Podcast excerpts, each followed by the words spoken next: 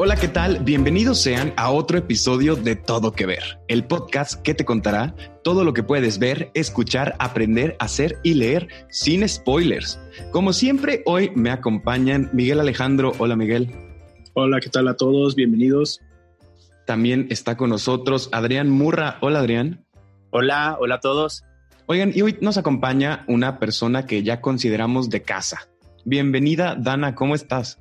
Muchísimas gracias, bien, Fernando. gracias a ti, no, también muy bien, pero gracias a ti por acompañarnos. Es un episodio muy especial por diferentes razones, eh, pero pues antes de, de spoilearles, vaya, que aquí es sin spoilers, pero bueno, antes de decirles de qué se va a tratar el, episodio, eh, ¿por qué no comenzamos conociéndote un poco a ti? Dana, Dana Valle, que yo le, puse Dana Banana Valle. Sí, me di cuenta. No, muchas gracias de verdad por la invitación. Ahorita que entremos a tema, va, va a sonar también con más sentido porque estoy aquí, pero les cuento un poco. Eh, yo soy Dana Valle, vivo en Guadalajara, Jalisco, y yo soy psicóloga clínica muy, muy enfocada al área de la salud física, mental, hábitos y pues más que nada es eso. Ahorita estoy así como en trabajo en línea justo por la cuarentena, en sesiones en línea y también con maestría. Fíjate que ahí quiero interrumpir rapidísimo y preguntarte, ¿cambia algo cuando estás en, trabajando en línea con pacientes a la versión en vivo? Fíjate que de un inicio, yo creo que es más como el primer choque de, de la sensación física de estar frente a la persona, digo, hasta como el, yo lo diría como el mood se siente diferente. Pero realmente una vez que te acostumbras a estar, te enseñas como a, con la mirada empezar a dar como más información de ti, a través de los gestos, el tono de voz se vuelve sumamente importante. Entonces, como que lo que te pierdes de la esencia de la persona en sesión física, lo recuperas o te enseñas a, verlo de otras maneras en versión en línea, porque es en videollamada. La verdad es que funciona bastante bien, pero sí hace falta como de repente esa cercanía. Claro, pero también qué bueno que se puede, o sea, que lo podemos seguir haciendo, porque si fuera otro tipo de consulta, yo creo que sería mucho más difícil. O sea, como si hablamos de, un nutriólogo, pues mídete, pésate y todo demás, no, no tienes las herramientas quizá, y contigo pues lo están todo a la mano, en, mente con mente. Sí, está padre eso, porque justo pues la cuarentena es para salud, ¿no? Y qué padre que la salud mental sí se pueda hacer desde casa. Excelente. Oye, y para conocerte un poquito mejor, te vamos a hacer una serie de preguntas. Pero antes de llegar a las clásicas de todo que ver, ¿por qué no comenzamos con tu libro favorito? Ok, La tregua de Mario Benedetti. Ese es un libro que traigo así como a flor de piel. Yo creo que lo leí hace unos tres años y sigue siendo de mis libros favoritos. ¿De qué se trata La tregua? Fíjate que es mucho, bueno, sin spoilers, pero una persona mayor que empieza a tener un romance con una persona menor. Entonces empiezan como todos estos tabús, creencias, reglas, se vienen a la persona, sobre todo al hombre, lo escribe como en una especie de diario, y todos los no debería, no debería de tener una relación así. Es que de seguro, pues a largo plazo no va a funcionar. ¿Y qué va a pasar cuando pues llegue más grande y entonces la diferencia de edad sea más, todavía más estrepitosa, ¿no? Y pues justo creo que la enseñanza que tiene ese libro al final es, algo muy vital, ¿no? Cómo nos llenamos de deberías pensando en que las cosas van a ser de cierta forma y al final de cuentas pues ni siquiera terminan siendo así y nos perdimos en todo ese, en todo ese malestar. Wow, wow. no lo he leído, pero escucho un poco que tiene varias como em, pasajes quizá para, para aprender, aunque no estés en una relación de edades diferentes. Sí, porque yo creo que es algo que nos pasa a todos, ¿no? De repente como cosas que, que estamos muy enfocados en que así no deberían de ser o me estoy adelantando, y ya estoy pensando lo peor y ni siquiera hemos llegado. Yo creo que es una sensación universal, ¿no? ¿Se habrá inspirado la chica esta de A mí me gustan mayores en ese libro con la canción? Ay, perdón, un chiste muy malo. Espero que no. para comenzar, Dana, en películas, ¿cuáles son tus películas favoritas? ¿Por qué género te, te, vas más? Me inclino muchísimo por el drama. no sé si sea la profesión o, una cosa fue primero que la otra, pero la verdad es que las historias reales a mí me fascinan. O sea, cada que se habla de, no sé, me, me acuerdo mucho de la película, ahorita se me vino a la mente, de la de Yo, Toña, este, que es esta chica del patinaje de Estados Unidos, eh, su historia real, ¿no? Sí, muy buena. A mí me gusta mucho ese enfoque, como las historias reales que tienen que ver con drama, que al final de cuentas no esperas una, un final feliz, esperas un final real. Uy, qué fuerte. ¿Y en series de televisión? En series de televisión, la verdad es que ahí sí me vuelvo como muy Elijo series que son para pasar el rato. Yo creo que más de una vez los han de haber mencionado aquí. Tiene que ver como Friends. Soy muy fanática de Friends. Uh, How I Met Your Mother. Uh, uh, otra vez. Totalmente. Eh, Sex and the City, por ejemplo, es una también que me divierte mucho. Para series elijo series que, que me acompañen comiendo, descansando y que sea como un toque cómico que te ayuden a, relajarte un poco más que, seguir viendo la realidad quizá. Sí, totalmente. Muy interesante. Bueno, ahora sí, ¿por qué no nos vamos directo a tu primer CCP? O como le decimos aquí, el crush de la cultura popular. Yo creo que en cine se volvió referente Harry Potter. doble. ¿Cómo no empezar? Porque de hecho de ahí fue como la parte donde era para mí empezar a ir como referencialmente al cine, o sea, no me acuerdo si se estrenaban cada año, cada dos años, pero como era una, una, una continuación, ahí sí fue como ver la uno, ya sabía que el siguiente año iba a ver la dos, la tres y así sucesivamente. Entonces creo que con esa empecé la, la costumbre de ir al cine. Muy bien, ay, qué padre. Oye, y en, en, algo que, otro primer CCP que no sea en el cine, puede ser un libro, una serie, eh, una novela, un videojuego. Serie, fíjate, me acuerdo mucho, no sé si les tocó o se acuerdan de One Tree Hill. Era una serie muy equivalente a lo que ahorita o hace años sería como Gossip Girl o muy, muy adolescentes, pero yo la veía cuando estaba niña, entonces eso yo creo que fue, así empecé. Em, Los Simpson, yo creo que también referente de la infancia. Y yo creo que esos marcaron así mucho y muy referente o más actual para empezar a llenarme de series fue la de Soy tu fan. Oye, hablando, hablando de Soy tu fan, que, lo que más me acuerdo es el comercial de, el comercial de Ciel, eh, Agua Ciel, por todos lados, que yo creo que era como el patrocinador que logró hacer la serie o, uno de los grandes patrocinadores. Pero eh, están a punto de hacer una reunión en videoconferencia. No estoy tan seguro si lo van a hacer como un una lectura de guion del primer episodio o, solo, o solamente se van a reunir a, platicar. Este, la Talancón y, y, los demás va a estar interesante para que no te lo pierdas. ¿eh? Gracias, ese buen tip no lo sabía. Yo me quedé con las dos temporadas que hay, según yo, y está bueno. Porque aparte está padre de em, como retomar series, películas mexicanas, porque como que nos involucramos, ¿no? A pesar de que es en Ciudad de México y los que vivimos en otras ciudades, de repente como ciertas referencias no las vivimos igual, pero yo creo que siempre nos quedan como un buen sabor de boca de vivir lo mismo, ¿no? En la misma cultura al menos. Claro. Dana, ¿acabaste la de One Tree Hill? Ay, creo que la última no. No. Me rompí el corazón muchísimo. Sí, está, está larguísima, creo que duró como 10 años, ¿no? Y empezó muy normalita, así de como que una serie teen de básquetbol y de repente ya se volvió ya como salieron personajes, revivieron, ya, ya, de verdad, muchísimo. Creo que cuando pasaba todo eso me daba mucho enojo de lo que empezaba a pasar y opté por ya no verla, no la acabé. Con esa empecé, pero por salud mental ya después no la vi. Se vale, se vale. Ahora sí, la, la otra pregunta, placer culposo que tenga. Alex se va a reír un poco, pero es la de Betty la Fea. Ahorita estoy con todo y Betty la Fea. Sí, cierto. ¿En, cuál versión? Porque hay varias. La, primera, la colombiana. La colombiana. Me encanta. Esa es la buena. Bueno, está bien. Porque Ugly Betty y luego volvieron a hacer Betty la re fea y luego la Betty la super fea y luego Betty mexicana. Porque hay japonesa, hay, hasta hay mil versiones. Qué padre. Sí.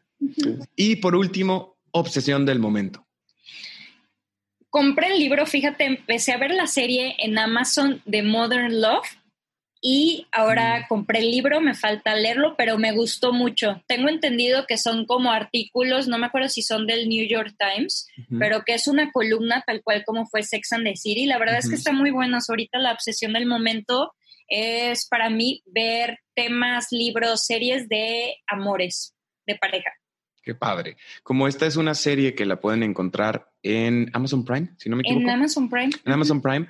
Y es antológica creo que se dice así, Adrián no me está ayudando ahorita. Antológica. Antológica, perfecto. Porque cada capítulo es una historia distinta. Sí, Exacto. totalmente. Solo vi, solo vi uno que fue el de Anne Hathaway y me pareció, wow. Si, si tienen la oportunidad, ustedes que nos están escuchando, vean la buena obsesión del momento, Dana. ¿Por qué no, damos inicio ahora sí con nuestro episodio de hoy? Muchas gracias, Dana. Vamos a seguir platicando y conociéndote a lo largo de este tema porque caes redondito redondito en este tema. Miguel también por ahí va muy bien y van a tener mucho que decir, pero bueno, el motivo de este capítulo es el Día del Psicólogo, que se celebra el 20 de mayo. Entonces es todo que ver con la psicología. Queremos hablar sobre la psicología en la cultura popular. Mucho se ha utilizado esta profesión para contar innumerables historias, para darle ese toque intrigante en la personalidad a muchos personajes, a nuestros personajes favoritos, o profundizar en lo perverso de la mente que crea los aterradores asesinos en los thrillers o los documentales de estos mismos. Tanto la psicología como el cine nacieron prácticamente a la par, a finales del siglo XIX. Es obvio que el estudio del ser humano es tan antiguo como la propia historia del pensamiento. Sin embargo, hay una fecha clave en el nacimiento de la psicología científica, y esa es 1879 existe una gran cercanía con otra fecha, el 28 de diciembre de 1895, donde los hermanos Lumière crean una serie de imágenes proyectadas, o sea, el cine. Este hito se considera como el origen del cine, por eso hablábamos de que eran fechas eh, muy pegaditas. Pero, ¿por qué no comenzamos ahora sí? Miguel, señor Miguel, ¿dónde encuentras la psicología en la cultura popular? Pues ahorita que lo mencionabas, eh, yo me remonté pues hasta ahora sí que la, la, época de la licenciatura, ¿no? Todas aquellas películas que nos ponían que uno, bueno, por lo personal yo ni siquiera me fijaba que existían. Eh, un personaje que resalta mucho es Bruce Willis. Bruce Willis ha estado como terapeuta en dos películas distintas. Una es la del color de la noche. Y luego después de trabajar como que en, en pues sí, ese problema, esa frustración que se le generó, se va con uno de sus colegas para continuar como, pues sí, como eh, trabajándolo, pero matan al colega. No, esto no son spoilers, ¿eh? esto lo pueden encontrar en la sinopsis. Y se topa con una chica que se llama Rose, que eh, es la que ahora sí que empieza a tener como que una especie de vínculo, quizá le recuerda a la, a la paciente que se le mató, y empieza a ver como que todo un rollo porque él se convierte en sospechoso y a la vez él trata de resolver el crimen de su amigo, de quien lo mató y sospecha de los pacientes. Entonces es una, está muy padre porque es como una de, ah, es este, ah, no, se me hace que es este, ah, eh, una especie de clue que estás viendo en la tele. Y, el es otro, un género, ¿verdad? O sea, perdóname, pero creo que ya es Who Done It o quién lo hizo. Ah, ajá. Y que está muy padre porque empiezan como a, utilizar el, flashback con el fast forward, con el, o sea, que es para adelante, para atrás, para que no sepas quién fue y de eso se trate. Ok, muy bien. Sí, como soltar pequeñas pistas de que, de que, que intentes resolverlo. Y el otro, de igualmente donde sale Bruce Willis, es así, no me pueden decir que no la conocen, la de sexto sentido. Ah, sí. Claro. no te quedas así, es así. pues sí, esa es otra también donde él actúa como un terapeuta, está trabajando con un niño que tiene algunos problemas de, sí, emocionales. Bueno, me imagino que ya es demasiado antigua para decir que no es, que es spoiler, pero... Ya puedes, ya puedes. Exacto. Y de hecho, dentro de este mismo que platicábamos con Adrián hace, hace rato, eh, mencionan algunos trastornos, que por ejemplo estaba el de Munchausen por poder, que son estas personas que enferman, uh, principalmente lo mencionan como madres que enferman a sus hijos para estar atentos a ellos, cuidándolos, o que la gente los reconozca así de, ah, mira, está haciendo una labor de bien, pero en realidad lo están enfermando por un beneficio propio. Y eso lo vemos en una de las escenas de que una de las niñas que trata de contactar con, con, el, con el pequeño le da una caja donde están los videos donde sale la mamá echándole algo a su comida. Wow. Había escuchado de, de, como el, lo que sucede, pero el nombre me... ¿Cómo, cómo dijiste que es Munchausen? Munchausen por poder o wow. proxy se llama, creo que en inglés. Ajá. Wow, eso está muy, muy interesante. Gracias, Miguel. Adrián, ¿a ti qué es lo que te recuerda la psicología en la cultura popular?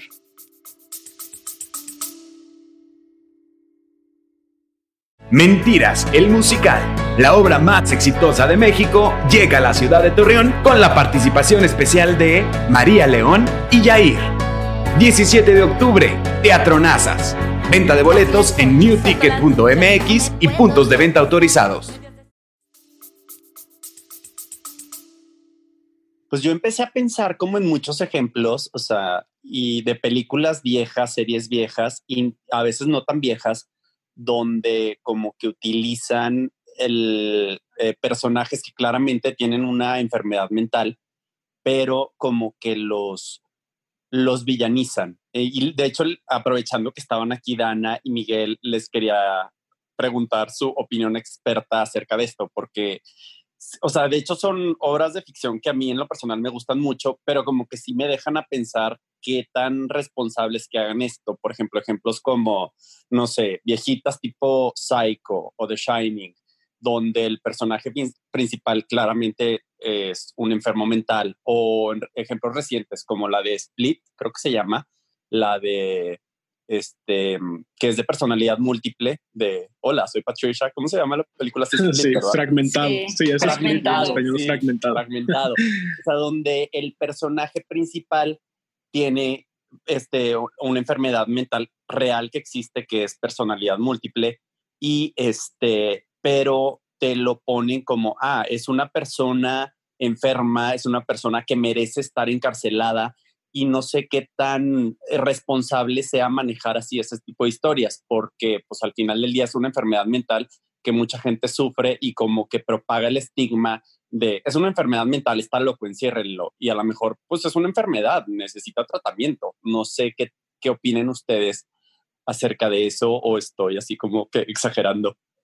Fíjate que yo sí voy, Adrián, o sea, yo voy muy de acuerdo contigo porque es tomar en cuenta de que la mayoría de las veces en el cine vemos las patologías o, las vivencias llevadas al máximo, ¿no? Al último punto, como al, se volvió criminal, ¿no? O sea, o por ejemplo, se me vino a la mente también como la del Joker, ¿no? La, última versión de que, perfecto. wow, o sea, todo eso pasa si se acaba el medicamento y vas a ir a la cárcel y vas a armar toda una revolución. A ver, claro, es entretenimiento, pero también sería importante que las personas lo entendiéramos como no podemos etiquetar porque al final de cuentas la enfermedad mental va a tener muchísimos matices, nunca uno solo. Entonces, al final de cuentas el que se muestra en fragmentado es solo uno de los matices de, de la persona con múltiple personalidad y puede, o por ejemplo, si lo tenemos más común, algo más común, la ansiedad, o sea, la ansiedad vivida en cada persona va a tomar 30 mil formas y nunca va a ser una igual. No sé si aquí, por ejemplo, Miguel, tú opinas lo mismo. Pues, por ejemplo, o sea, sí creo que pasa eso, pero eh, por otra parte creo que también ayuda o mínimo genera interés en esta misma parte de lo mental, porque tú, obviamente le van a poner un tinte más dramático, más exagerado, eh, por esta parte. Honestamente no sé qué tan real puede ser. He visto como que algunos, mm, ahora sí que estudios que desacreditan el trastorno de la personalidad múltiple, lo llaman creo que trastorno de la personalidad disociada o algo por el estilo, no recuerdo el momento, pero de que no llega a ese extremo, de que, por ejemplo, en la de Fragmentado hay un personaje que tiene diabetes y, bueno, uno de las personalidades tiene diabetes y los otros no. Y la otra no. Ajá. Según yo, no llega a ese extremo, pero habría que investigarlo. Pero por otra parte, creo que pasa eso, se genera una curiosidad, una conciencia de que, ah, oye, ¿y eso será cierto? A ver, vamos a buscarlo, hay que preguntar o hay que ver.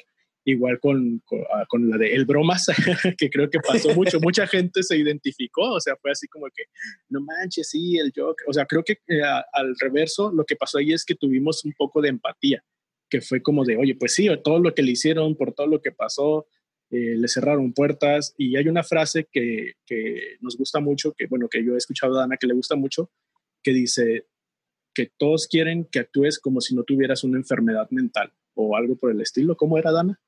Sí, pues básicamente que, que esperarían las personas como, bueno, yo lo entendí para que no los incomodes, ¿no? O sea, el mundo espera que actuemos con tal de de una forma que no los incomode, en resumidas cuentas. Así literal no era y por ahí buscamos la frase y se las compartimos, ¿no? Y, que al final del día, digo, si estamos hablando de, del bromas como tal, todo lo que le pasó no justifica lo que hizo. O sea, sí hay una empatía como de, pobrecito, o, no de pobrecito, de a mí también me podría llegar a pasar ciertas cuestiones, pero que él eh, fuera a, cometer un homicidio ya lo, o sea, creo que ahí sí lo villaniza y, la empatía que le tenía, ahí se acaba. O cuando empieza a hacer, o sea, cosas en contra de otros, es donde termina para mí esa línea.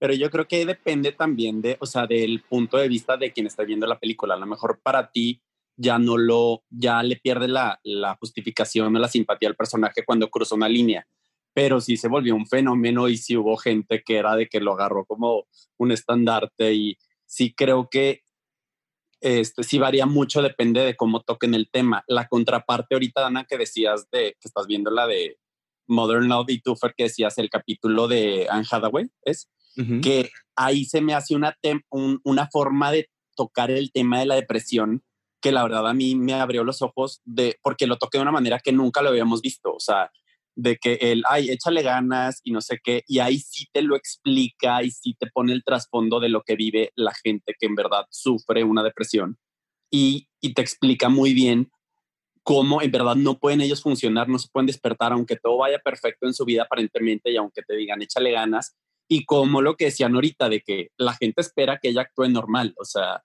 de que no me incomodes con tu, con tu enfermedad. Y ahí sí me gusta, por ejemplo, la manera en que tocaron ese tema. Y es que creo ahí, Adrián y, Dana y Miguel, ahí en ese, justo en ese episodio, eh, es todavía doble porque aparte de la depresión que sufre, es bipolar. Y el tema de la bipolaridad es el, el más fuerte, porque no, no solamente era eh, estar deprimida, una parte de ella, o si lo queremos ver de esa manera, ¿no? Si, si tiene dos, dos partes. Cierto, era bipolaridad, no era, depresión. Era bipolaridad, Pero, pero sí una, eh, sufría depresión y por eso no podía levantarse. Es parte como un poco de, de, los nombres, ahorita que mencionábamos eso, es que mm, el trastorno bipolar tiene esas dos partes, de hecho, como esa parte depresiva y de repente eso me gustó mucho del capítulo, que su otra parte del trastorno bipolar, por así decirlo, como la, la manía, ajá, el high de, de, esa parte, la pintaban, o sea, como esta casi casi parecía una película de Disney, ¿no? Ella cantando, o sea, para demostrar el furor que se sentía que no era una simple felicidad, sino que llegaba a euforia. Y también, o sea, como tipo, sumándole a lo que decía Miguel ahorita, lo de la personalidad múltiple, nada más el nombre cambió, que es el trastorno de identidad disociativo, o sea, yéndonos como a formalidades, pero es justo, queda igual, ¿no? De repente como que eso, el no conocer a lo que se refieren muchos trastornos, es yo creo que lo que nos crea a veces como el querer alejarnos, el no entenderlos, el pensar que como no lo entendemos hace daño. Ese es un, un súper buen punto, porque de repente así como ahorita traemos muy de moda la palabra tóxico y ya todo es tóxico y, tal, tóxico y tóxico, tóxico, también creo que, el término de loco y de locura está súper mal usado y, ya de repente es, no, es que tú estás loco. Cuando dice, yo me acuerdo de, este filósofo francés, eh, Michael Foucault, tiene un libro, creo que Locura y Sociedad, que dice, el término de locura está definido a partir de aquello de un sistema de valores. O sea, eso, es la locura, lo que está dentro, lo que no. Pero quizá para algunos no es locura y para otros sí, y ya de repente lo usamos hasta como insulto. O sea, tú, tú estás loco. Y hay mucha desinformación, ¿no? Y creo que caemos en, en el error y sobre todo, digo, gente que no conocemos del tema, de agrupar enfermedades o catalogarlas eh, o, equivocadamente o, de, o ya decir todas, ah, está loco, cuando en realidad hay muchísimos matices y muchísimos tipos y niveles de enfermedad y, este, y tratamientos distintos.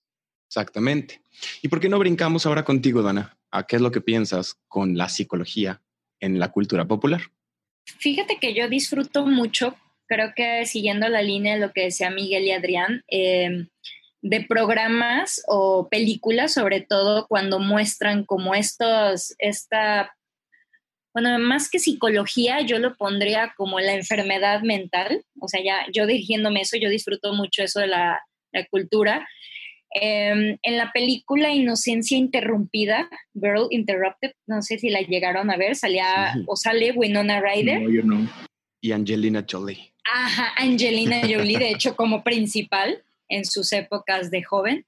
Em, que ahí era como un cóctel de enfermedades mentales porque justo estaban en, en, un, en un, estaban hospitalizadas, eran una serie de mujeres y ahí podrías encontrar desde la mujer con anorexia, la que tenía ansiedad, la que tenía tendencias suicidas.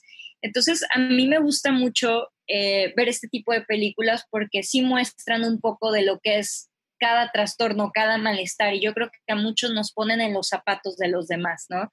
Em, pensándolo también, una, una película que yo pondría, ahora me voy a ir fuera de la patología y me voy a ir a la esperanza tal vez, a, a eso que evoca en nosotros deseos como positivos. Una película muy sonada que fue la de Sueño de Fuga, la de Shang-Chi Redemption. ¿Lo ubican? Sí. Sí, claro, buenísima. Sí, esa yo creo que es un clásico y es como justo la contraparte, ¿no? Cuando estás encerrado ahí literalmente en una prisión, ¿cómo detonas o cómo dejas volar tu libertad emocional, tu libertad mental de otras formas? Que algo que me llamaba mucho la atención de esa película es que decían que cuando salían de la cárcel no podían vivir en la vida cotidiana, o sea, no podían vivir en el, en el día a día ¿no? Porque, y es como una analogía a la vida, a la vida cotidiana, que muchas veces estamos tan metidos en el trabajo o tan metidos en un tema que cuando nos liberamos de ese tema, a veces ya no sabemos qué hacer, no sabemos cómo zafarnos, no sabemos cómo salirnos. Creo que un poco ese mensaje fue de los que más me gustaron. Qué padre, qué padre. Creo que, que es, es un súper tema que, como ya decíamos en otros episodios, cuando hablamos de inclusión, cuando hablamos de aceptación, cuando hablamos de necesitamos ver contenidos que, nos expongan, que nos representen y que nos lleven por ahí, hay que también tener cuidado en cómo se hacen. Eh, por ahí estuve leyendo un artículo que decía que, los diagnósticos psiquiátricos aumentaron muchísimo a partir de Netflix y de sus series y películas que empezaron a exponerse como de, de mayor forma. Entonces, quizá, ¿por qué? Porque desconocíamos cómo ver los síntomas de algún, de algún trastorno o cómo saber si estoy deprimido o no, cómo saber si tengo ansiedad o no, porque empezamos a buscar cómo taparlo de una u otra manera, ¿no? Pero Netflix tiene varias, Atypical, Mindhunter, 13 Reasons Why y el de que le gusta mucho a Adrián y lo mencionó, Unbreakable Kimmy Smith. Lo dije bien por primera vez, no lo puedo. Es que está bien difícil de, pronunciar y ya no lo voy a volver a hacer. Parece Pero, lenguas. ¿Verdad? Pero la que yo les quería contar un poco de que es libro hecho serie es la de 13 razones, que toca de, o sea, ni siquiera voy a decir sutil porque es un suicidio y esto no es un spoiler. Em, va por su tercera temporada y creo que de repente, o sea, es, es como muy fuerte lo que está pasando que también incluso yo, o sea que, bueno, no, me quiero poner como, incluso yo me sorprendí, porque no, digo, también me sorprendo con muchas cosas, pero digo, me dio como, como un poco de pánico decir, oye, mis sobrinos están viendo esta escena porque se supone que es para chavos. Entonces, hay varias que dije, uy, qué difícil. Es un tema bien delicado. Es muy delicado por un lado, o sea, yo cuando la veía, y de hecho leí el libro porque Andrea Covarrubias me lo recomendó, nuestra invitada de un hace saludo, Andrea.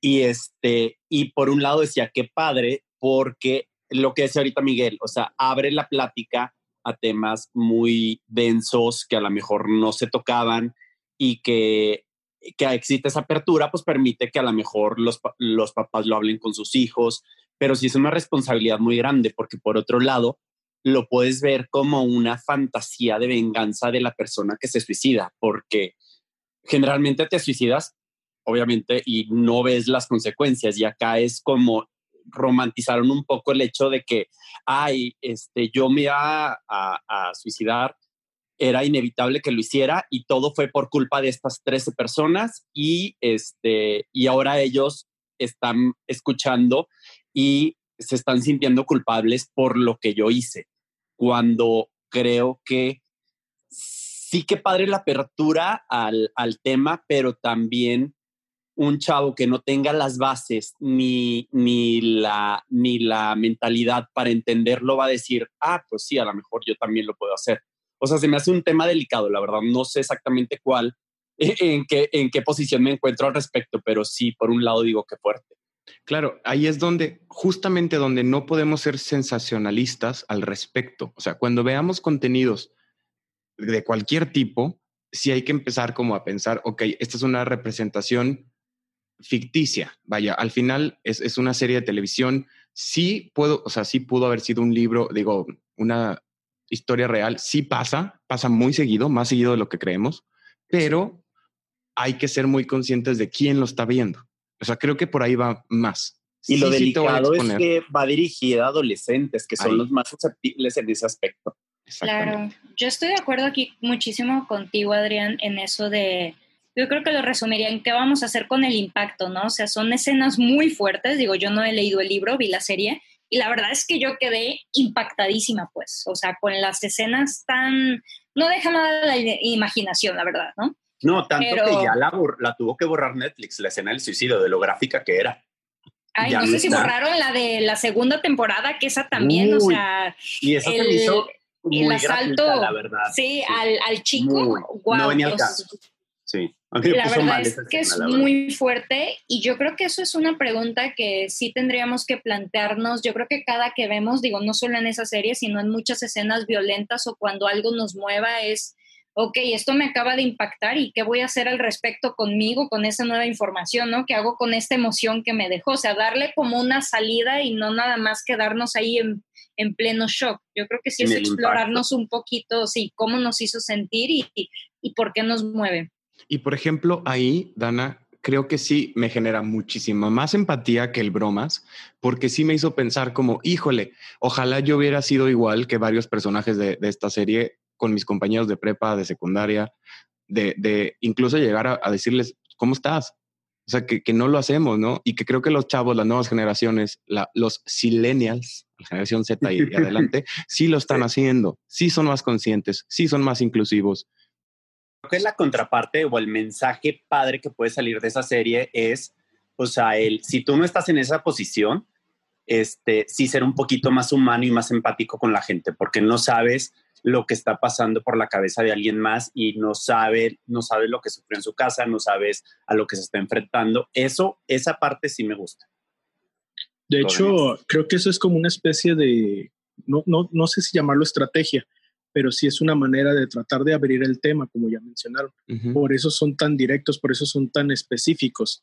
Hay una asociación que se llama Just Ask, así como solo pregunta, que se trata de eso. Eh, van dando pláticas a escuelas, así alrededor del mundo, a eh, eh, centros terapéuticos, etcétera, etcétera. Les regalan una pulsera a los papás o a los asistentes que dice Just Ask. Para el fin de eso es empezar a abrir esa conversación, de, porque muchas personas dicen, oye, ¿y cómo hablo con alguien del tráfico de personas.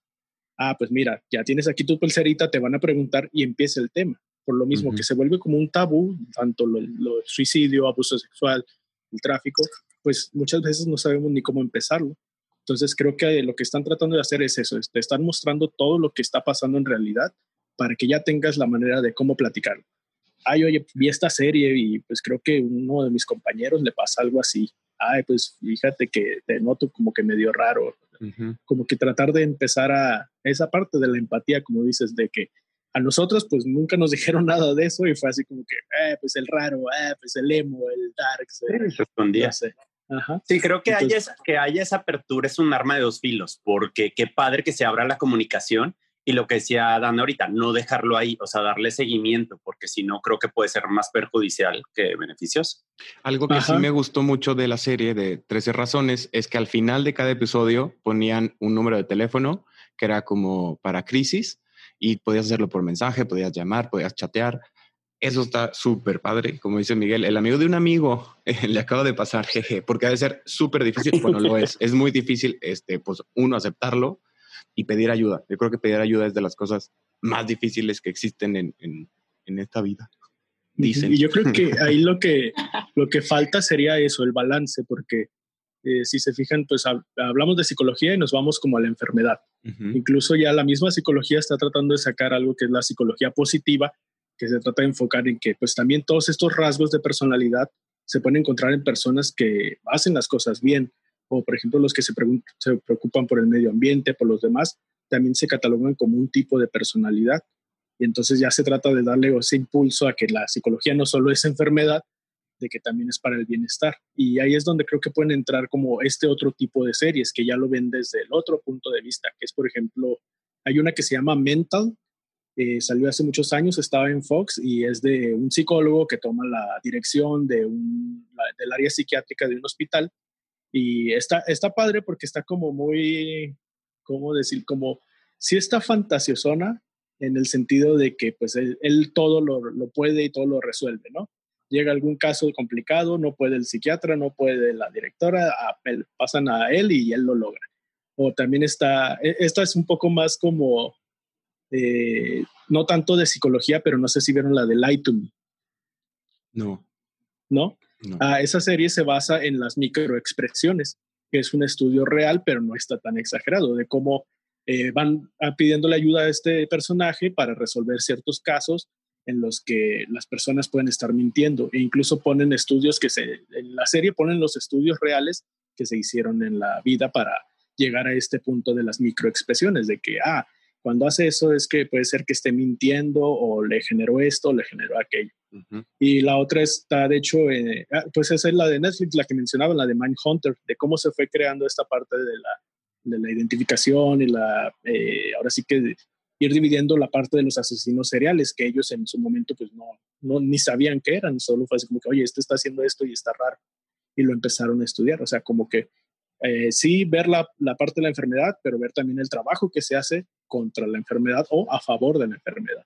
Claro. Y es que estamos hablando de una ciencia que debe ser estudiada y que quizá, aunque estés viendo patrones, puede tener demasiadas tendencias, ¿cierto? Correcto, Perfecto. Hay muchísimo de qué hablar de este tema. está muy, muy, muy interesante porque al final del día estamos hablando de nosotros mismos, nuestros miedos, nuestra felicidad y nuestros todos. ¿Por qué no mejor rápido, antes de, vamos a hacer como una mini pausa para ver lo que está sucediendo en el mundo en un minuto? Activistas ambientales hicieron un llamado a que se elimine el nuevo documental producido por Michael Moore, Planet of the Humans la película denuncia la supuesta hipocresía del movimiento verde en el mundo. Su contenido es peligroso, engañoso y destructivo, aseguraron varios científicos del clima. Bad Bunny estrena disco sorpresa titulado Las que no iban a salir. 13 Reasons Why anuncia el estreno de su temporada final el 5 de junio de 2020. Hoy 12 de mayo, Netflix estrena un capítulo especial interactivo de su serie Unbreakable Kimmy Schmidt, donde puedes elegir el destino de sus personajes. Ryan Murphy ha anunciado la creación de un spin-off de su veterana serie de terror American Horror Story, y no se ha roto demasiado la cabeza para el título, ya que se llamará American Horror Stories. La idea parece ser una nueva serie en el que se mantendrá el formato antológico, pero en esta ocasión de forma episódica, es decir, cada episodio de una hora contará una historia de terror única. Y estábamos hablando de psicología, de trastornos mentales o de enfermedades mentales. Y de acuerdo con la Organización Mundial de la Salud, el 20% de los niños y adolescentes tienen algún trastorno mental, los cuales se manifiestan antes de los 14 años de edad. Cierto tipo de patologías han sido llevadas al cine debido a que dotan a los personajes de una mayor riqueza y complejidad las cintas que se desenvuelven alrededor de estos temas tienden a ser fuertes y a mostrar el lado de la enfermedad que no siempre vemos. Es por ello que el cine muestra en la mayoría de los casos los trastornos mentales desde un punto de vista real, pero también incorporando un poco de ficción para plantear de una mejor manera lo que sucede en la cabeza de las personas con estos padecimientos. ¿Te has preguntado alguna vez por qué sucede? ¿Hay alguna película, libro o serie que los haya hecho atravesar por algo de esto? Dana, ¿por qué no comenzamos contigo en un tema mucho más específico de la cultura popular?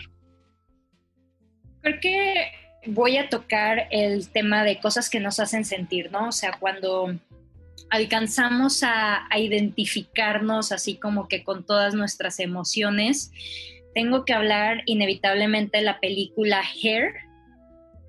Em, esta película que tiene muchísimo que ver con una ruptura amorosa y cómo la persona va viviendo el duelo y volverse a enamorar, aunque aquí sea un tema un tanto fantasioso o ya no sé qué tanto en un futuro con esta parte de la tecnología.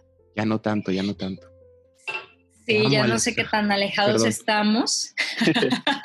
Exacto, con una Alexa, por ejemplo, ¿no?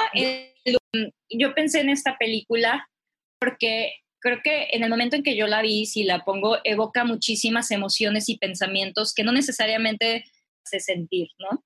Entonces, esa parte yo creo que, que, hay que empezar como a tomarla en cómo nosotros nos desenvolvemos o, cómo, o por qué nos llama tanto, o por qué sentimos tanto con alguna película o con alguna, alguna situación, ¿no? Tanto que nos identifiquemos, yo creo que ese es un lado, y voy a poner otra película en contraste y tal vez es todo lo contrario, pero una película mexicana del 2001 que se llama Perfume de Violetas.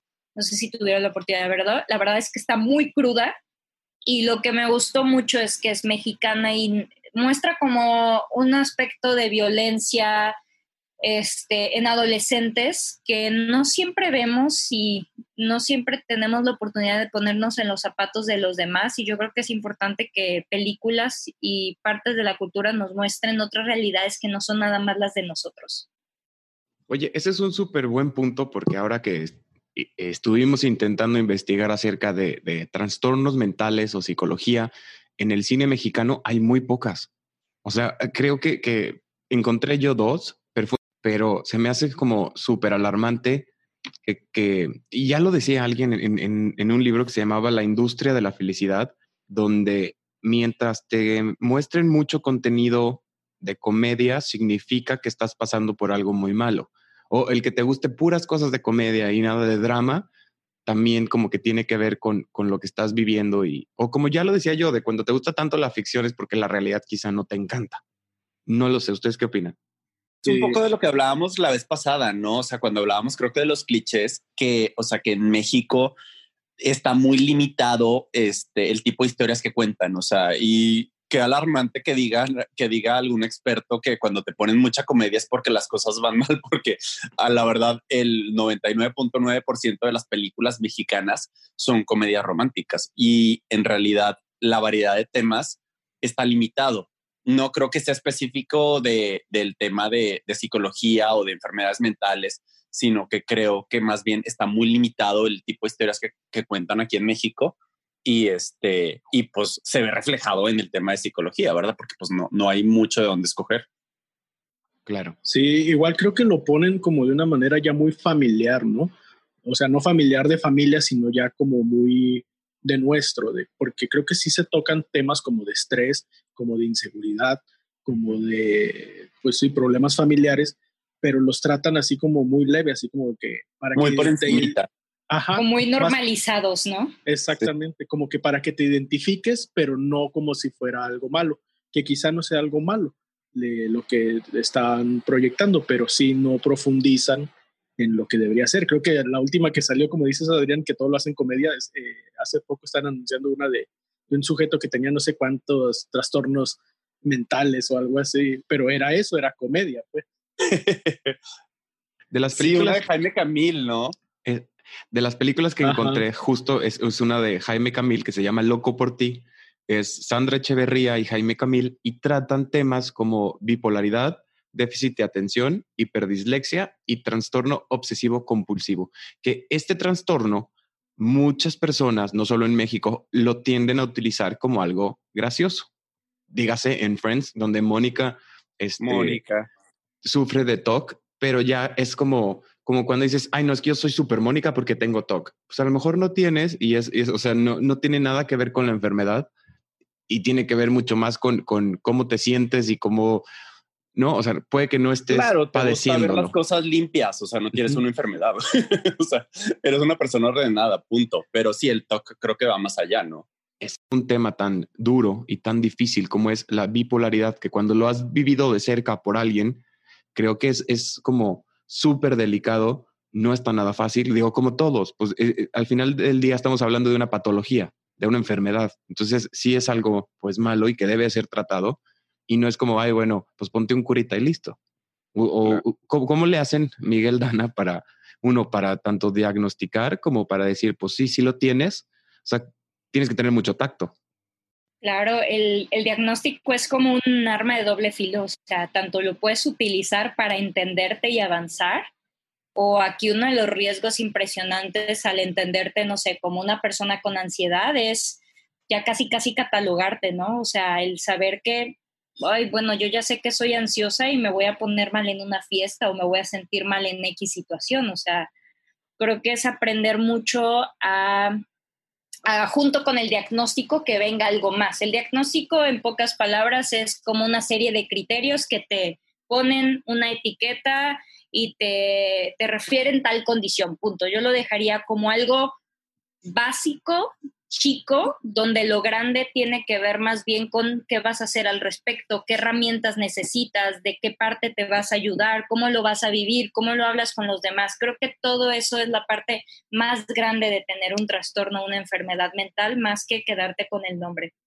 Sí, el diagnóstico es un, un, primer paso, ¿no? O sea, es saber lo que tienes, ahora trabájate. O sea, es como decir, quizá que, que, no sé, como un examen de sangre donde pues clínicamente te dice cómo estás, pero pues, no te dice eh, ni cómo tratarte, ni con quién, ni qué tomarte. O sea, te dice exactamente así estás.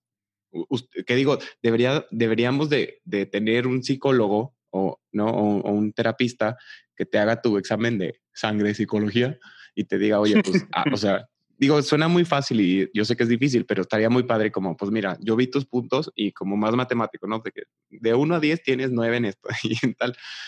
O sea, para mí es súper difícil entender cómo empezar a, a, tratar a alguien y quisiera escucharlos a ustedes, cómo sería lo básico, porque creo que muchos de nosotros pensamos que ir con un psicólogo es malo. Ay, claro pues que no. Bueno, ya sé. Ese sí es como que un estigma que ha estado desde siempre, yo creo sí ha disminuido bastante. Y yo coincido, por ejemplo, aquí con Dan, a la parte del diagnóstico, sí es un arma de dos filos porque, eh, bueno, me ha tocado escuchar, ver eh, personas que les dice algún psiquiatra o que lo leen en internet y que dicen, ah, tengo trastorno límite o tengo trastorno depresivo y es como, es mío, es casi como que, ah, esto soy. Pero la, esa parte no buscan cómo trabajarlo no solucionarlo, sino cómo vivir con ello, porque ya después empiezan a, medio escudar detrás de eso. Ah, sí, hice esto, pero no soy yo, es mi enfermedad. Entonces sí es como que un poquito complicado la parte de diagnosticar. Ahora sí que hay evaluaciones psicológicas y creo que ahí lo importante sería, eh, pues ahora sí que dar primero la información o con lo que le llaman psicoprofilaxis, algo así, como, pues sí, empezar como la limpieza de todo lo que tenemos de nosotros, como de nuestro ser, nuestros traumas, nuestras cargas, nuestros, etcétera, etcétera. ¿Tú qué opinas? Primer, tu primer CCT.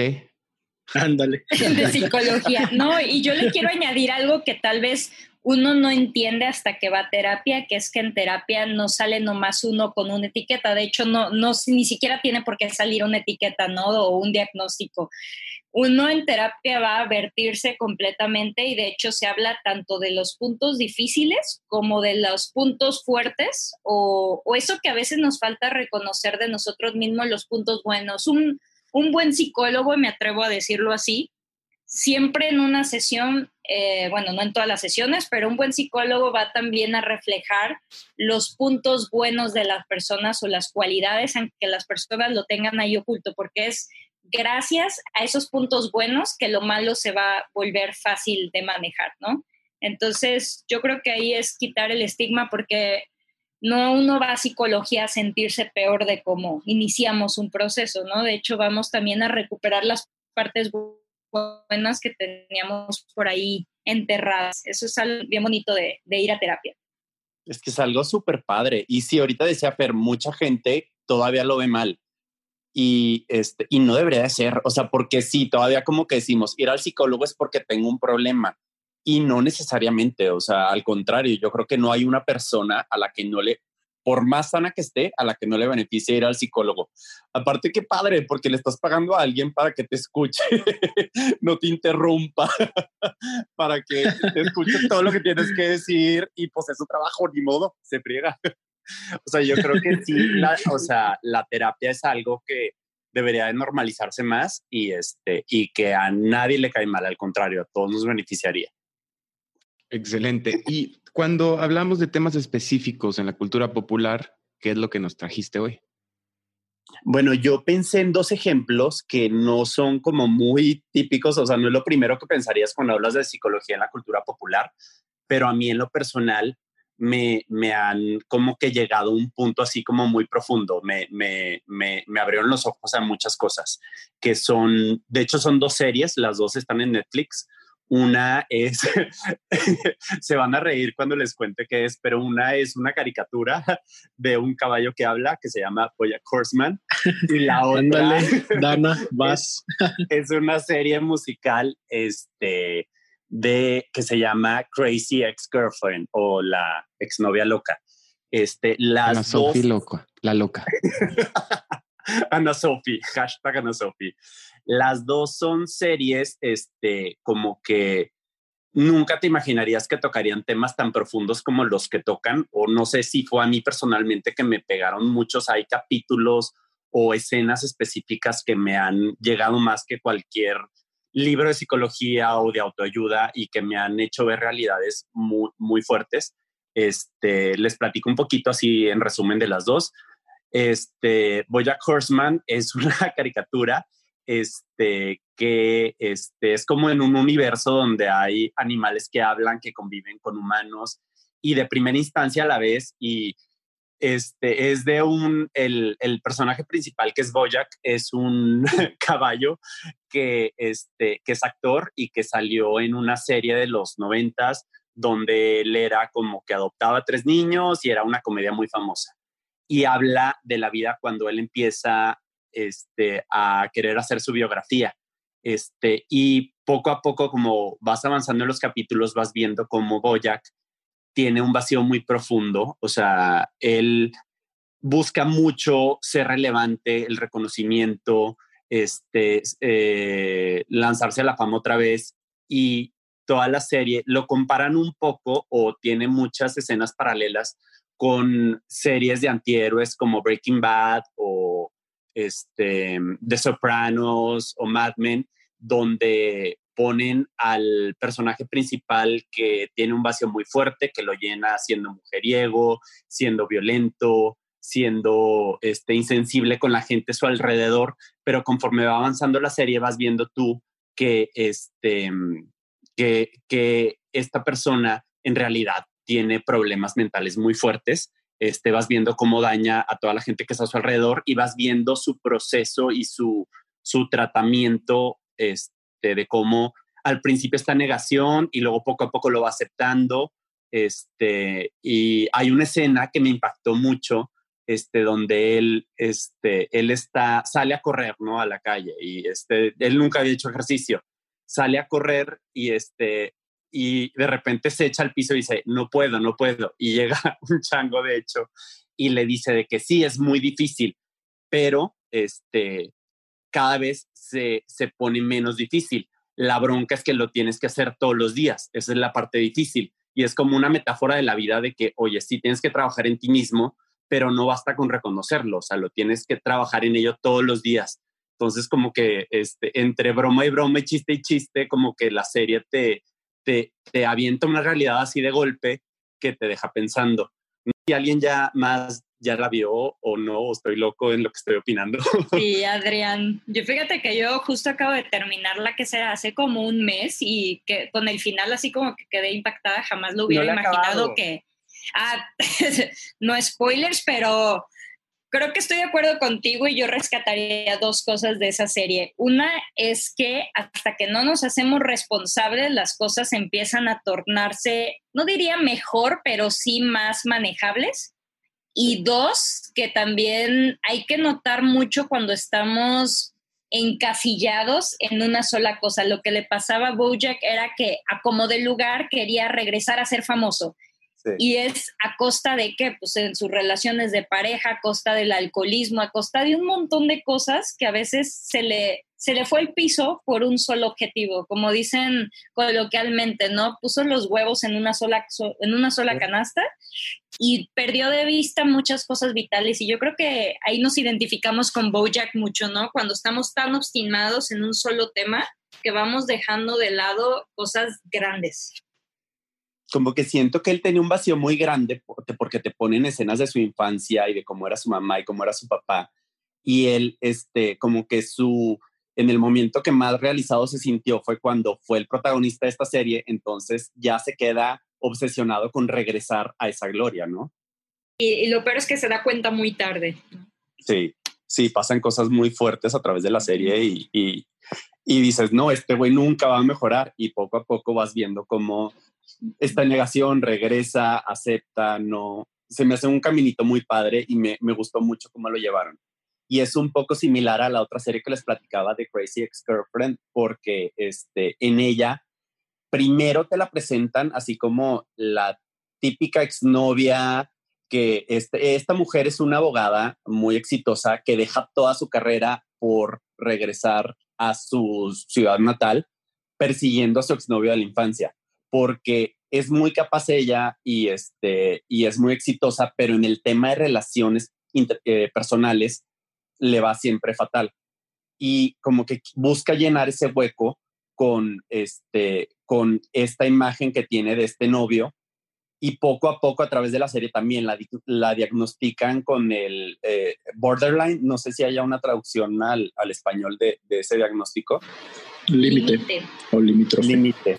Sí, y vas viendo también su caminito este, de cómo ella se empieza a tratar. Y me gustan estas series porque también te dicen, oye, esta es una enfermedad, pero es algo tratable. ¿Sabes? Como es como, oye, si te duele la panza, pues, tómate un pepto. O sea, si tienes enfermedades mentales, trátate. O sea, no tiene nada de malo y, y quita un poquito este estigma y no, nos hace simpatizar con estos personajes y de una manera súper no convencional, porque pues te digo, una es una caricatura de animales y la otra es una comedia musical, pero ahí te agarra por sorpresa el mensaje y las dos me llegaron mucho.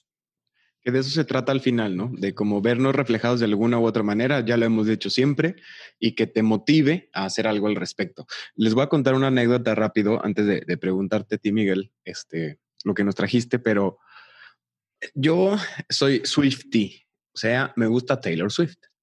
me gusta mucho ella, me gusta cómo compone, me gusta cómo canta. Pero, ahora sí que hablamos de los peros. Tiene una canción reciente que de verdad no, o sea, odio con, con, todo, y es que odio es muy fuerte, pero no me gusta nada, que habla justamente de lo que están diciendo, de cuando aceptas responsabilidades o, o culpas, ¿no? La canción se llama Look What You Made Me Do, You Made Me Do, que mira lo que me hiciste hacer en primera yo diría, es que no es, mira lo que me hiciste hacer. O sea, lo hizo porque quiso. No es como, me hicieron tantas cosas que mira lo que hice.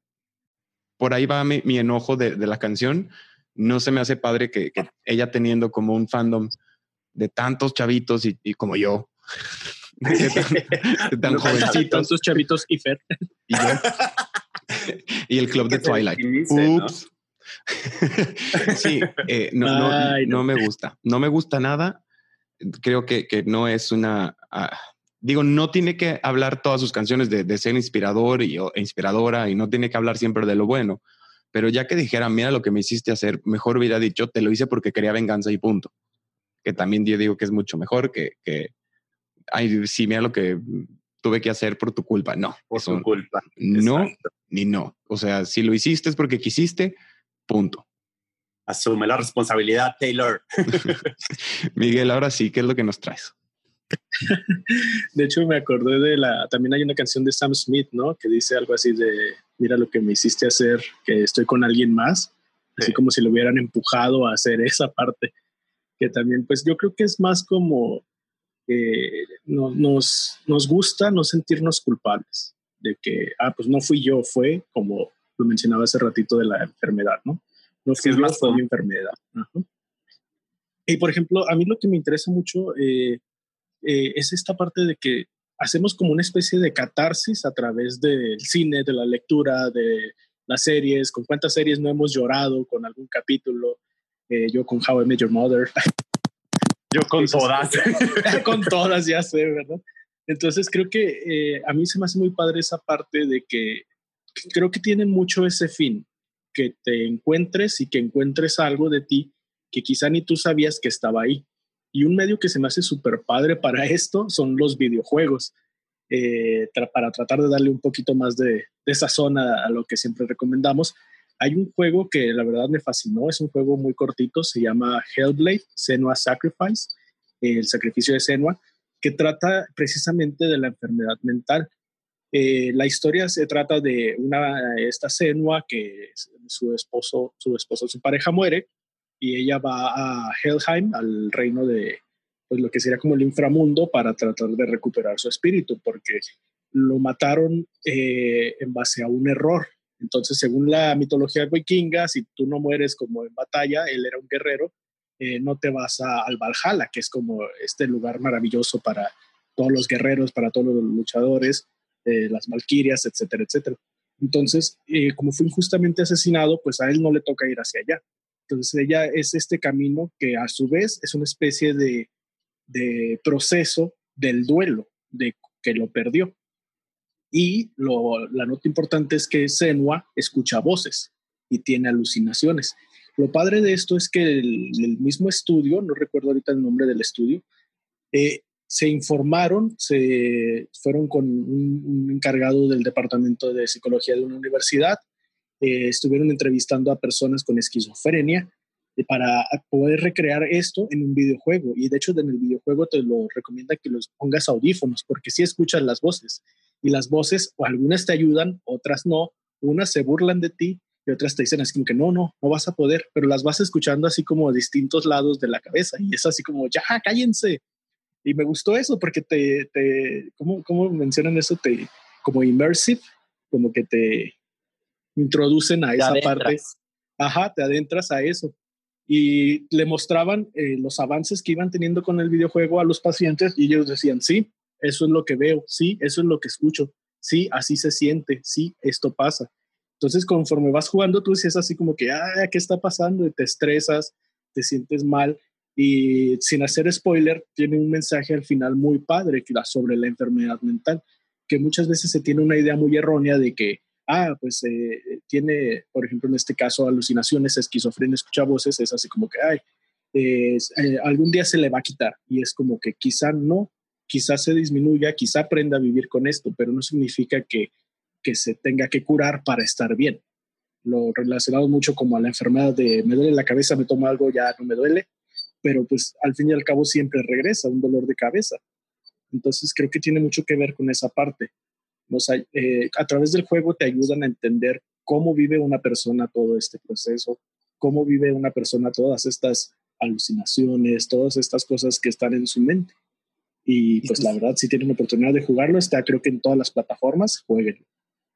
Qué interesante. Y es cierto porque tenemos como esa idea errónea de que si hay un diagnóstico tiene que haber una cura y a lo mejor, ¿no? A veces son cosas que tienes que aprender a vivir con ellas y el tratamiento te va a llevar a vivir con ello, ¿no? O sea, cómo poder ser una persona funcional con este aspecto de mi personalidad o con esta cosa que tengo que aprender a vivir con eso.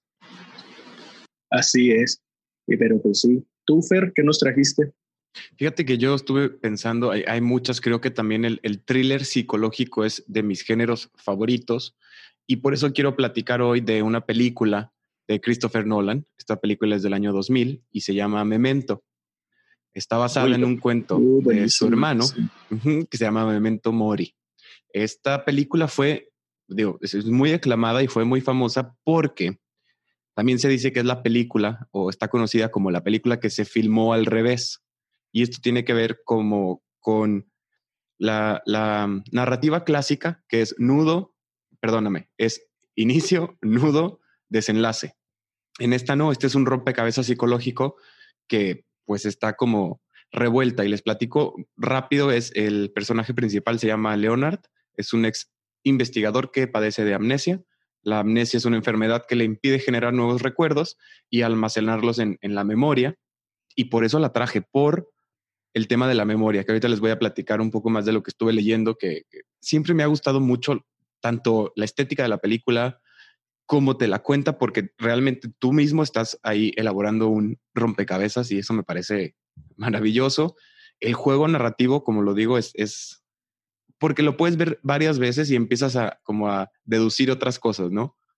Que también te hace pensar es, digo, la realidad sería, así no pasó esa historia, pero en la cabeza de ese chavo sí sucedió así.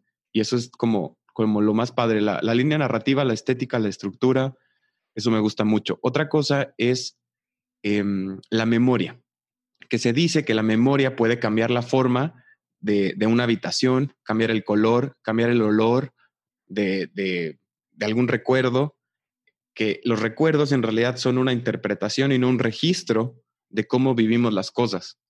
O sea, muchas veces pensamos como, es que yo me acuerdo de esto y justamente piensas, no, es que así pasó porque así me acuerdo que pasó.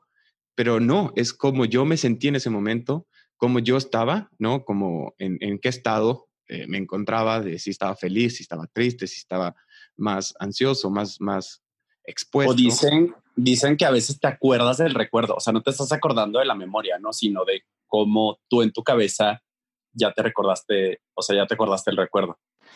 De hecho, hay como un experimento en YouTube, si pueden búsquenlo, de, con esta parte de fotografías y hablan de eso, de que la memoria no es, un, no es confiable, de que ponen así como una fotografía, la editan y se la muestran a alguien, así de, ah, mira, ¿te acuerdas de este viaje? Y lo, no, lo, sí, mira, aquí estabas y así, y así, lo, ah, sí, me acuerdo que ese día me caí, no recuerdo muy bien las palabras que dicen, pero la persona empieza a generar recuerdos de algo que nunca pasó.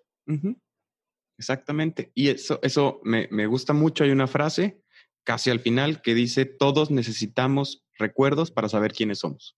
O sea, si se me olvida, pues sí, algunas partes que me han pasado, pues no voy a ser el mismo Fernando que soy hoy. Y eso me encanta. Si no han visto Memento, los invito a que, a que lo hagan. Y rápido, porque quiero hacer otra, otra que también es de, de mis favoritas.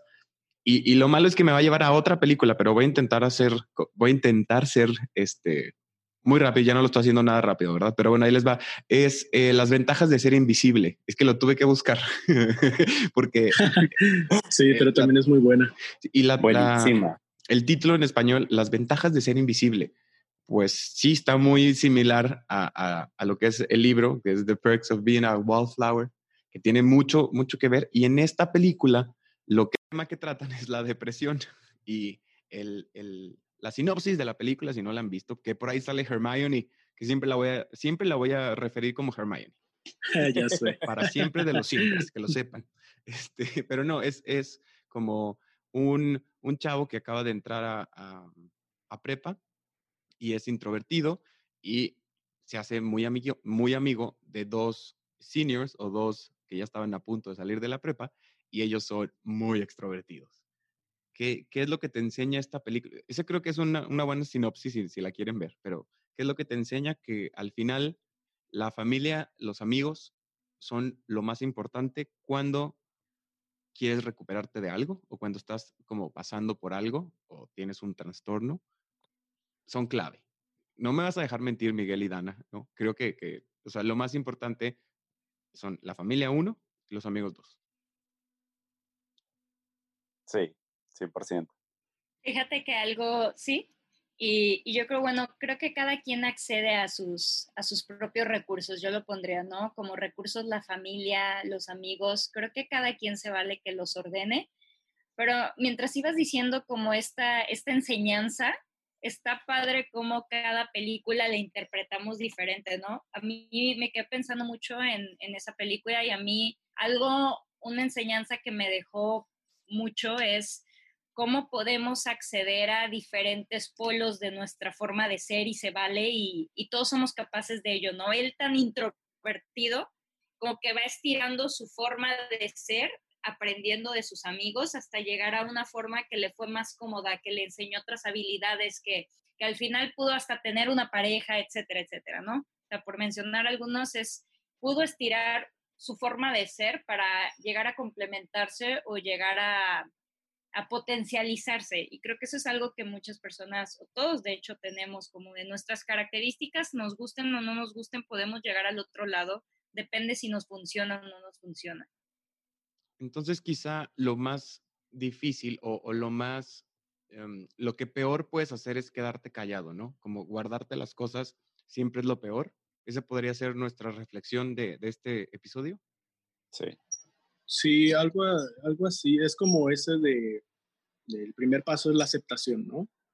Entonces, mm, creo que también antes de ese sería el reconocimiento, o sea, reconocer que tienes algo para poder aceptarlo. Y para reconocerlo, pues obviamente tienes que expresarlo, ya sea con algún amigo, con algún familiar, con algún maestro, con algún profesional de la salud mental. Sí sería como que importante eso, pues sí, hablarlo. Y saber que al final del día, o sea, la verdad es que todos tenemos nuestros issues, todos tenemos, o sea, nadie tiene la vida resuelta, nadie tiene la vida perfecta, no tiene nada de malo tratarte, trabajarte, este, explorarle ahí en las cosas que nos han dicho, bloquearlas o por ahí no les carbes, al contrario, ¿no? O sea, yo creo que, o sea, lo importante es que trabajes en ti mismo, que, que busques la manera de poder, este, trabajar en esas cosas, mejorarlas, y, no estigmatizarlas y no bloquearlas.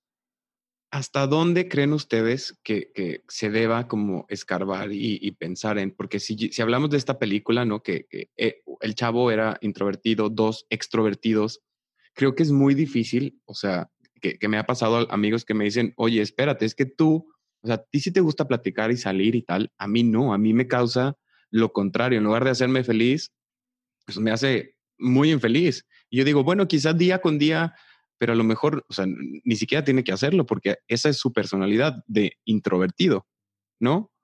No sé hasta, hasta qué punto debas como empujar a alguien o, por tratar de ayudar, que a lo mejor también le haces un daño, ¿no? De, de, de tanto decirle, ándale, ándale, ándale, pues también le puede estar causando todavía más ansiedad o más depresión, algo que no debería.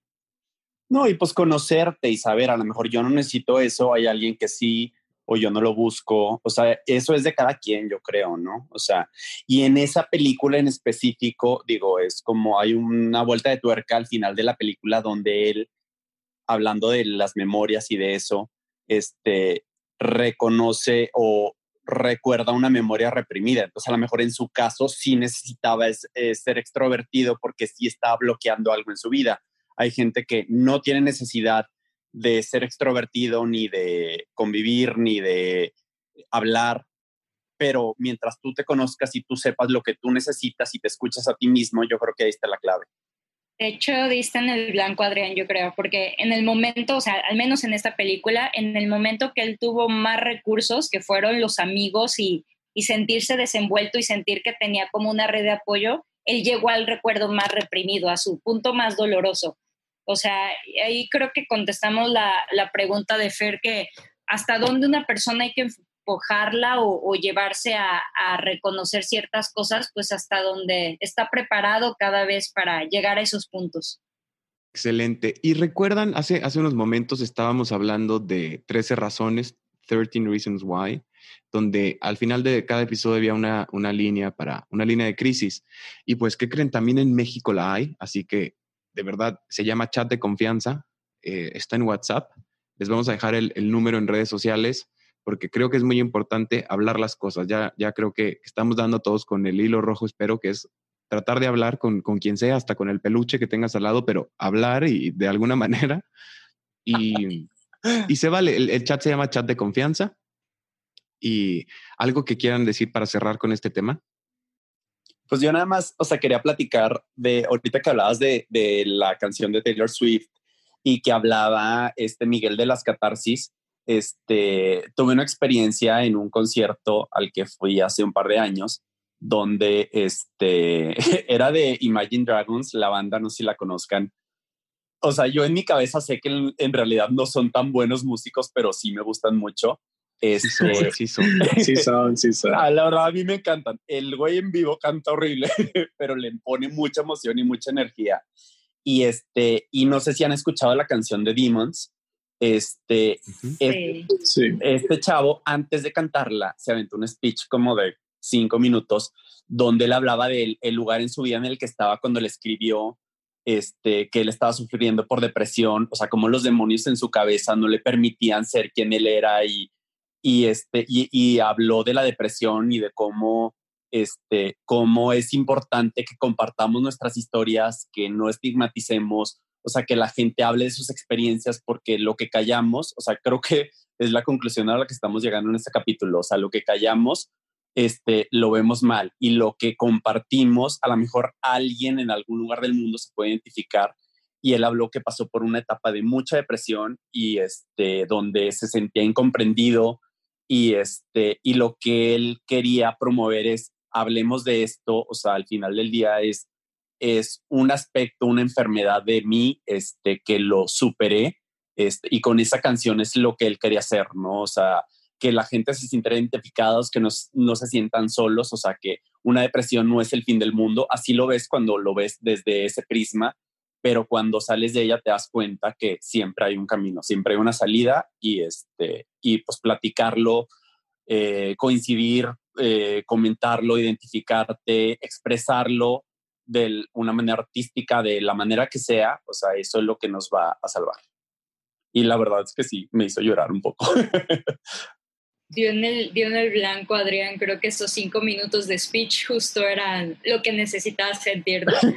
Yo creo que sí, también a manera como de cierre, creo que, digo, tomando lo que es este podcast em, sobre la cultura pues del pop, este, sobre los libros, música, películas, yo creo que yo haría una invitación a, a, dejarnos sentir todo lo que las películas, series, música nos hace sentir, pero que resuene, añadiría esa palabra, o sea, que, que si sentí tristeza eh, por una película, aprender a ver por qué resuena esa tristeza, o sea, como que no nomás sentir por sentir porque lo vi en una pantalla, sino, oye, ¿por qué me llegó? Como entendernos un poco más con las emociones que, todo, que nos da el día a día, ¿no? Tanto con lo que escuchemos, con lo que veamos, o sea, entendernos más. Y sí, claro, o sea, me voy totalmente de acuerdo a, y después que sigue de entenderlo o sentirlo, pues hablarlo, porque hay que transformarlo.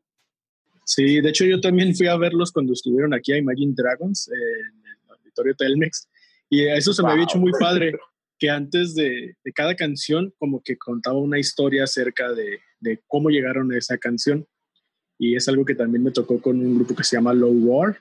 Eh, las de este chavo pues no estaban tan trágicas las historias, pero se me hacía padre como que compartieran de él y se veían como con una plenitud que yo creo que eso se puede alcanzar de la misma manera, ¿no? O sea, reconociendo y hablando, o sea, llegar al punto en el que lo puedes platicar como una experiencia que le va a servir a alguien más. Con esa, con esa frase vamos a, dar por terminado todo que ver con la psicología y vamos a la nota curiosa que también tiene todo que ver.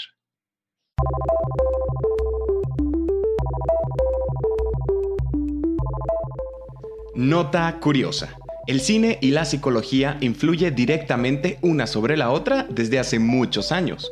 Por eso no es raro encontrar películas en las que se habla sobre los trastornos o dificultades trabajadas desde las mismas. El cine es un arte que permite a los humanos revivir experiencias, traumas, sueños, emociones y permite aprender, identificarse, reconocer determinadas situaciones y deseos nos permite afrontar los cambios a través de la visualización de imágenes de nuevas situaciones o prepararnos para afrontar los nuevos cambios que estas situaciones plantean.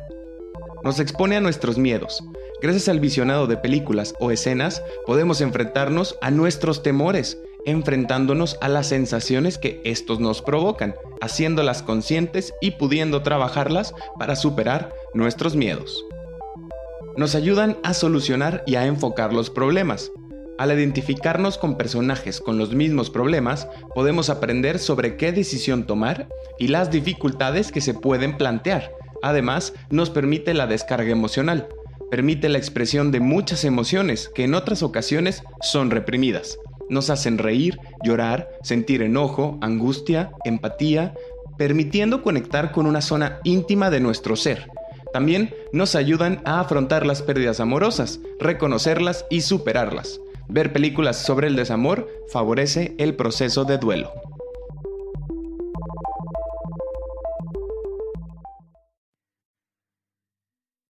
Oigan, y como en cada episodio, antes de finalizar, cerraremos nuestra charla con algunas recomendaciones de lo que estamos viendo, haciendo, leyendo o escuchando. ¿Por qué no comenzamos contigo, Adrián? ¿Qué nos vas a recomendar? Bueno, yo hoy les quiero recomendar la serie de Community. Este, ya hemos hablado en algunos episodios de la serie, creo que Miguel la mencionó y creo que Ceci también.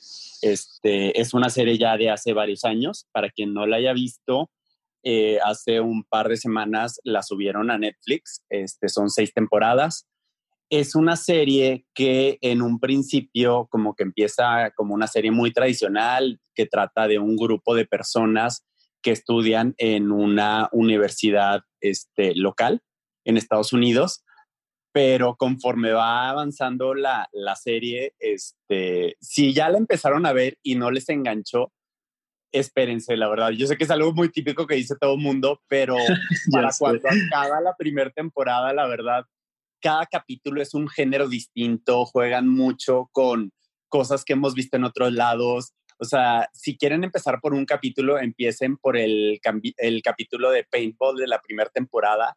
Este, juegan de repente con elementos como, no sé, como western y luego de repente películas de zombies y es muy chistoso como con la misma continuidad de la serie, la persona que la creó, que es Dan Harmon, que es el mismo que hizo Rick and Morty, este, dándole continuidad a la historia, cómo puede jugar con tantos géneros. La verdad es, es, o sea, sí hay cosas que yo nunca había visto y este, se la recomiendo mucho. Está en Netflix y se llama Community. Sí, yo les quiero recomendar un libro que ya, ya había leído hace mucho y que de hecho antes se recomendaba como a los estudiantes de psiquiatría y de psicología. Se llama Los renglones torcidos de Dios y es de Torcuato Luca de Tena. Siempre me da mucha risa decir ese nombre, está muy padre. Y si les gustan las historias como lo que mencionaba Fer de Memento, como esta, la que mencionamos en algún capítulo de eh, El psicoanalista de John Katzenbach, este libro les va a gustar mucho porque aparte de, tener un tema que, está el, en el, 79, pero todavía hasta el día de hoy es relevante, que es la onda de los asesinos y los detectives, eh, te empieza a jugar mucho contigo, te da mucha información porque el, de hecho, el escritor estuvo creo que 18 días dentro de un psiquiátrico para poder ver cómo se llevaba a cabo la dinámica entre los pacientes, con los guardias, con el director, con los terapeutas. O sea, se, metió de lleno para poder escribir este libro. Y este libro juega con, con esa parte de está pasando, no está pasando, sí es cierto, porque trata de una detective que se mete a investigar un asesinato. Y conforme va avanzando el libro, vas diciendo, no, se me hace que no, no es cierto que es detective, eh, la metieron porque está loca esta palabra que, que debería ser la nueva, la palabra L. y de repente dices, no, sí, sí, sí, es detective, algo pasó. Entonces está jugando tanto contigo que al último ya te quedas es como que, entonces, y pues sí, les se lo recomiendo bastante. Es, creo que está un poquito difícil de conseguir en físico debido a que ya desde hace algunos años lo quitaron. Guiño, pues, guiño guiño, guiño, lo pueden encontrar en algún otro lado. Muchísimas gracias, Miguel. Dana, ¿qué nos vas a recomendar? Creo que los dejaría con unos tintes de esperanza. Les quiero hacer dos, dos recomendaciones justo por el tema de psicología y que lo que hablábamos, ¿no? Que no todo es enfermedad mental. Este, y también mi recomendación, mis recomendaciones van en el sentido de épocas de cuarentena, cuando necesitamos también identificarnos con más personas y establecer contacto. Una recomendación es una pequeña, como historias muy cortitas que encuentran en Instagram o en Facebook en la cuenta de Humans of New York, que es un periodista que hace entrevistas a muchas personas, pero lo padre es que te, te muestra como uno o dos párrafos, así muy poquito, en muy poquito contenido, eh, lo que las personas más adentro traen. O sea, yo creo que este periodista tiene una habilidad impresionante, una forma de entrevistar que hace que la persona en muy poquito tiempo y muy poquito espacio muestre eh, de lo que está hecho, los, los sentimientos o las emociones más profundas. Y lo padre es que cuando lo lees, porque él lo pone escrito, no son entrevistas en audio, te, te, llegan, como que te identificas o te hace sentir bien escucharlo de alguien más. Esa sería una. Y un libro que sí, este es algo, algo antiguo, pero muy, creo que aplica muy actual, es El hombre en busca del sentido de Víctor Frank que también él lo escribió de, en base a, a, un, a una perspectiva de psicología que él elabora, que es la logoterapia, pero también lo padre de esto es que lo cuenta desde su historia en un campo de concentración. Entonces, en la Segunda Guerra Mundial. Entonces, está bien padre que meta su vivencia también con cómo después de tanta catástrofe, de sentirse al borde de la muerte, que sí lo vivió varias veces, logra salir y logra salir bien librado, yo diría emocionalmente, más que físicamente, cómo el preservar también nuestra salud mental se trata de los recursos que traemos internos y no nomás de la, de la situación problemática que traemos afuera, ¿no? Adoca la cuarentena. Claro, todo que ver. Excelentes recomendaciones. Muchísimas gracias, Dana. Y yo lo que les voy a recomendar esta semana para que se pongan a ver una serie, es una miniserie de hecho, eh, es de HBO, se llama Sharp Objects o la traducción literal me risa porque es objetos punzocortantes, pero el título hispanoamericano es Heridas Abiertas, que está, esta serie está basada en la novela de Gillian Flynn, es, de un libro, y de verdad es que está muy, pero muy buena. La, actriz principal es Amy Adams, que si no te suena el nombre, piensa en Encantada, en esta princesa de, de cuento de hadas llevado a la versión real en Nueva York. Bueno, esa misma chava que hace una princesa y que ha hecho películas increíbles, que se nos olvidó mencionarla, por cierto, otra película que era eh, Animales Nocturnos, que también sale. Ah, muy buenísima. y ya, como siempre, me voy del tema. A ver, enfoquémonos, perdón. Esta es un thriller. Fernando. Este es un thriller psicológico eh, de una reportera que es alcohólica y regresa a su pueblo donde nació a, intentar o, bueno, ayudar a, resolver este crimen. Y tiene un, lema cuando estrenaron la serie que decía eh, el, como el eslogan de para ver la serie, ¿no? Era enfrenta tus demonios o permanece en la oscuridad, como es tu decisión. Entonces, creo que se la van a pasar muy bien, son solo ocho episodios y vale, vale muchísimo la pena. Sí, muy buena. Chicos, estamos por despedirnos. Primero que nada, muchas gracias, Miguel, Adrián y Dana. Solo quiero saber cómo los puedo encontrar en redes sociales. Gracias. Bueno, también eh, participación de este episodio. Me encantó estar hablando y compartiendo sobre la psicología y sobre todo haciendo un énfasis en la salud mental, en el Día del Psicólogo. Este, y bueno, a mí me encuentran en Instagram o en Facebook como Dana Valle Psicóloga, por ahí aprovechando el tema de la salud mental, subo algunos posts que tienen que ver, pues no tanto también, o no siempre más bien con esta parte de la enfermedad, sino cosas que nos alimentan en el día a día y sobre todo trabajarlo. Excelente. Miguel, antes de que me digas cómo encontrarte en redes sociales, oigan, ¿qué creen? Porque este, este es un día muy especial. Y en este día tan especial te tenemos preparada una sorpresa. Felicidades, Babu. Que te la pases muy bien. Un año más siendo guapo. Te mando un abrazo. Muy pronto festejamos como se debe. ¡Feliz cumpleaños! ¡Te queremos, tío Ale! Tío, felicidades. Ya te extraño. Te amo. Ya quiero ir contigo a Halloween para asustar a más niños. Atentamente, Luis. ¡Feliz cumpleaños! Feliz cumpleaños. Espero que tengas un día muy, muy especial. Recuerda que te quiero mucho y vamos a festejar pronto, ¿ok? Te quiero y te mando un abrazo. Feliz cumpleaños, darling. Espero que te la estés pasando increíble en tu super mega fiesta de cumpleaños en Animal Crossing probablemente. Espero que todo sea hermoso en este día donde nacieron todas las flores. Acuérdate que te quiero siempre. Te mando un abrazo y pop. Ay, soy Daniela, ¿eh? Obvio. Bye.